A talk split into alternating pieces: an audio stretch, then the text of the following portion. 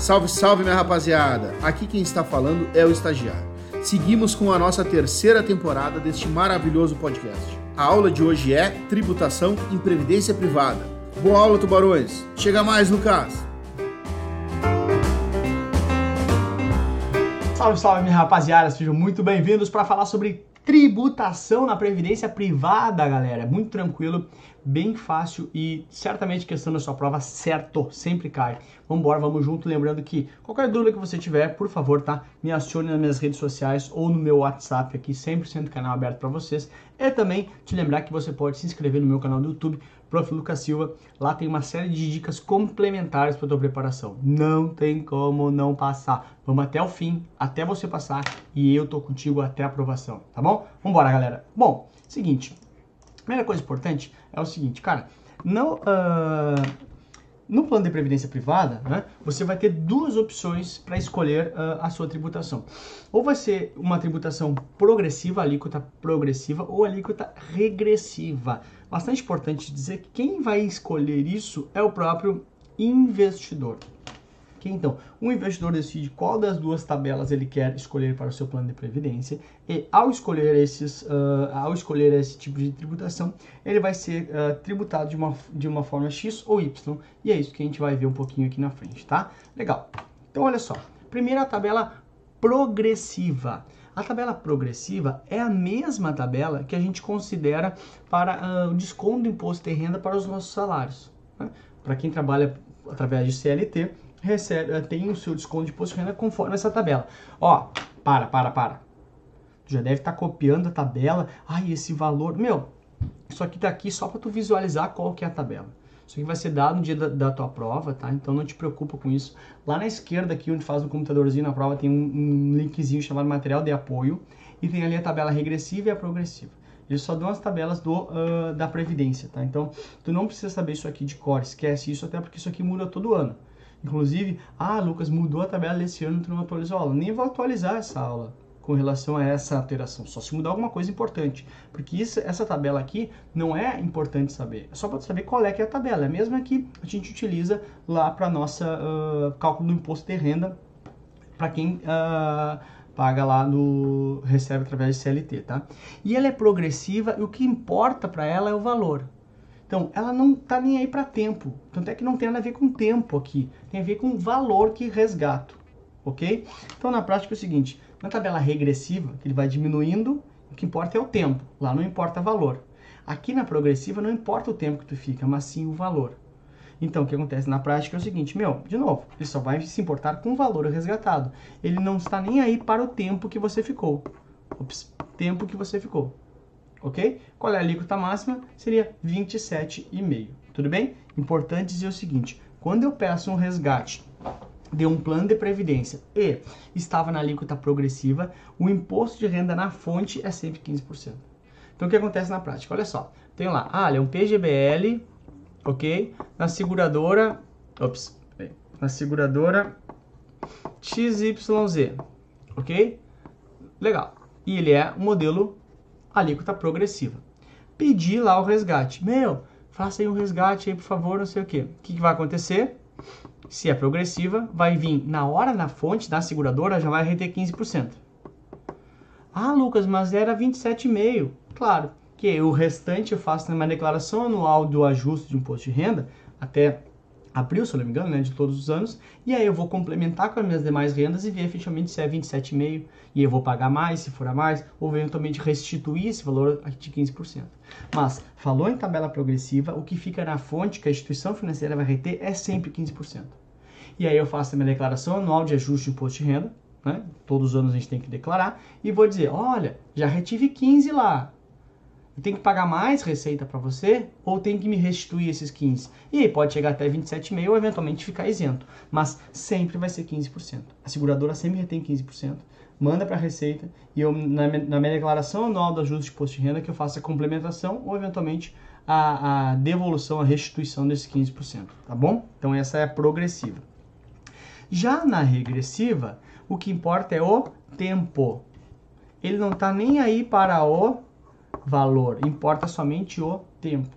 E aqui, então, a gente tem de novo, não precisa decorar, porque isso tem na tua prova, tá?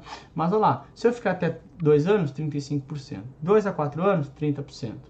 Aí, observe que, se eu tenho uma ideia de ficar 4 anos ou mais, teoricamente, a regressiva passa a valer mais a pena. Porque na progressiva eu pagaria 27,5, claro, considerando um valor alto, né? O que acontece é o seguinte, se eu estou no valor alto, olha só, um valor alto de, de, de, rendimentos, né? Dependendo qual é o tipo de rendimento que eu tenho. Aqui na, na, na progressiva eu pagaria 27,5, um valor alto, ok? Independente do tempo, que não interessa tempo, né? E aqui na regressiva, a partir de 4 anos, eu já pago 25 que é abaixo dos 27,5%, né? E só melhora chegando em 10% como alíquota mínima a partir de 10 anos. Então, olha a diferença aqui. Quando eu falo de renda fixa, eu chego no mínimo 15%. Aqui eu chego em 10%, sabe? Uh, em 10%, um valor menor do que uma, um produto de renda fixa. É um benefício para quem faz uh, previdência privada, esse produto específico, tá? Olha só, então na regressiva, ele vai regredindo o valor de acordo com o tempo independente do valor. E aqui, quando eu peço o resgate, quando eu peço o resgate, como a seguradora já sabe que é tempo independente de outros valores, já vai 100% na fonte, ok? 100% do valor que eu devo já fica na fonte. Ó, aqui na progressiva, olha só, fica 15 na fonte, ok? E o restante, até 27,5 ou eventualmente uma restituição, eu vou fazer lá na minha declaração nova de ajuste. Aqui, na tabela regressiva, é, na fonte acabou. Eu não preciso fazer mais nada de uh, ah, para complementar ou eventualmente restituir na, na declaração anual regressiva. Na fonte já resolve a questão do imposto. Eu só declaro lá que já teve o rendimento na fonte. Só isso. Só preciso declarar. Eu não preciso complementar o pagamento diferente da progressiva. Que eu tenho que juntar com as minhas demais rendas. Tudo bem? Aí olha só, aqui, muito importante isso aqui, muito importante mesmo, tudo bem? Que é o seguinte, de novo, aquelas duas tabelas vão estar na tua prova, tá? Olha só, a base de cálculo. Num PGBL, P de pato, você paga sobre o valor total. Independente do que é rentabilidade ou não, tu vai pagar sobre o total. Observe que aqui é diferente de tudo que a gente viu até hoje. Porque todos os investimentos que a gente viu, eu sempre te batia muito nessa tecla. Olha, o imposto é sobre o ganho de capital, sobre o lucro.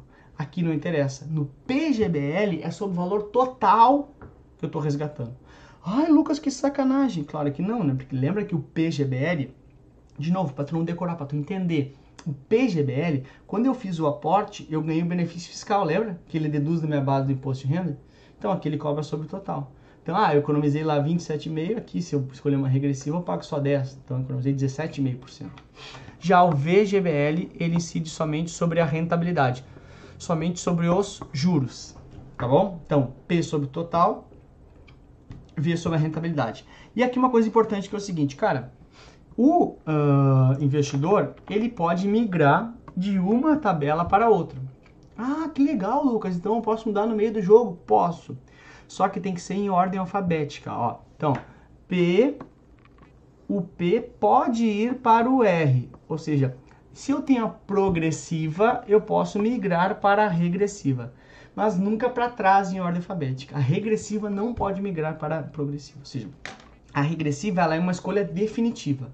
Mudei para regressiva, putz, meu, fudeu, tu não muda mais. Então, escolhi a progressiva, daqui a 10 anos posso mudar para regressiva? Posso. Só que teu prazo começa a contar a partir da alteração. Então, ah, malandrinho, já pensou aí, né? Brasileiro é complicado. O cara pensou, entro na progressiva, espero 10 anos, migro, já estou na alíquota mínima da regressiva. Ha, ha, ha, ha. Óbvio que não.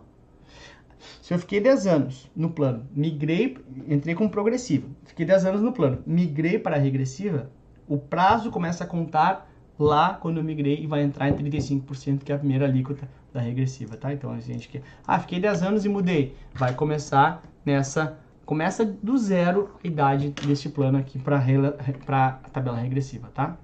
Então, ó, progressiva para regressiva, pode porque é em ordem alfabética. Para trás, não pode, tá? P para R pode, R para P não pode, não pode para trás, tá? Dito isso, ops, meu Deus, que burro. Mas, uh, dito isso, temos a nossa questão. Tenta dar um pause aí para ver se tu consegue não pegar o gabarito ali e pensar, mas raciocina para ter a resposta correta. Seu cliente fez uma aplicação em PGBL.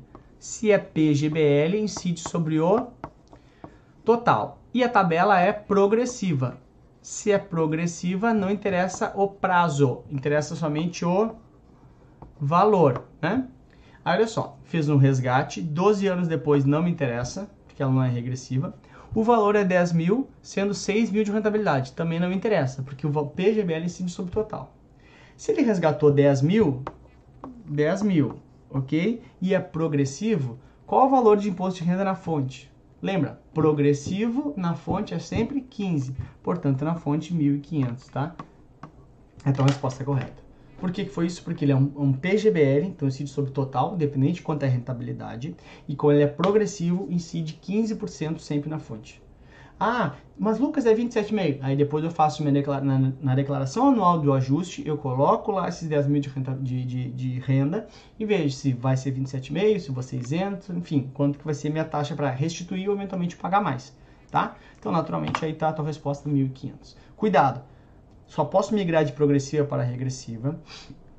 O que importa na tabela regressiva é o tempo. O que importa na tabela progressiva é o valor.